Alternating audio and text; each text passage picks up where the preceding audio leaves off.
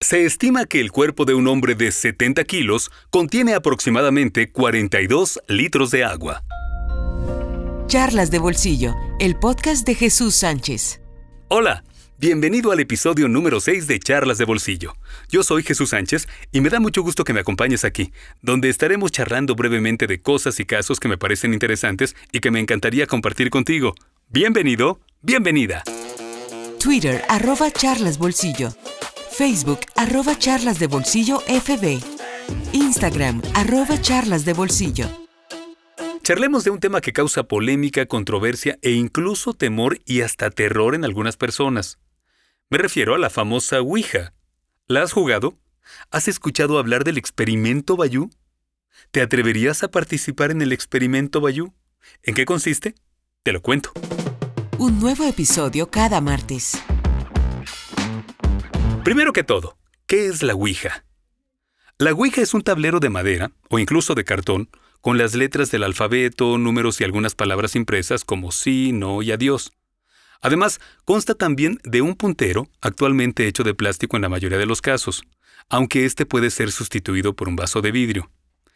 La Ouija tiene como intención ser un medio para poder comunicarse con espíritus de personas que ya han fallecido. Hay varias versiones acerca del origen de la palabra. Por ejemplo, se dice que proviene del egipcio antiguo. Sin embargo, hay otra versión más aceptada. Originalmente se escribe Ouija o Ouija, y se cree que se deriva de dos palabras. La primera parte, oui, se pronuncia oui en francés y significa sí. Y la segunda parte, ja, de origen alemán, que significa también sí, aunque realmente se pronuncia algo así como ya.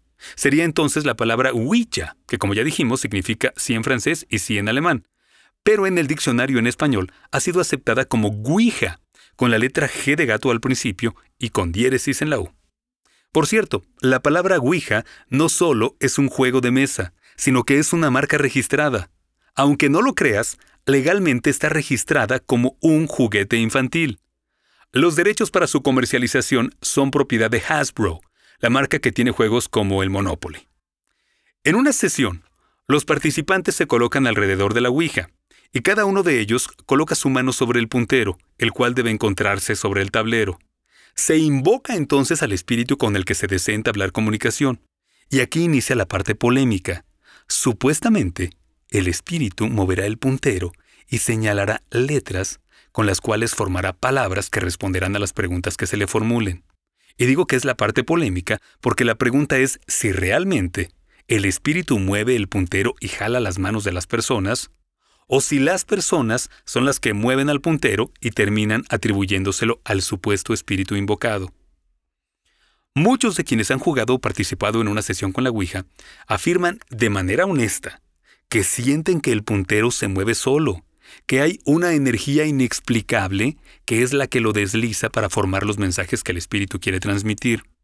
Incluso hay quienes aseguran que durante la sesión sus manos ni siquiera tocaban el puntero y aún así éste se deslizaba.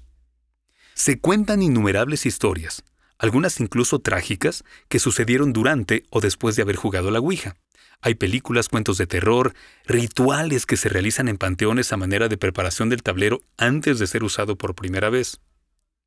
Por todo esto, el profesor Larry Bayou realizó un experimento muy interesante para tratar de determinar si efectivamente el puntero mueve las manos de las personas tal como se afirma, o si las personas son quienes lo mueven.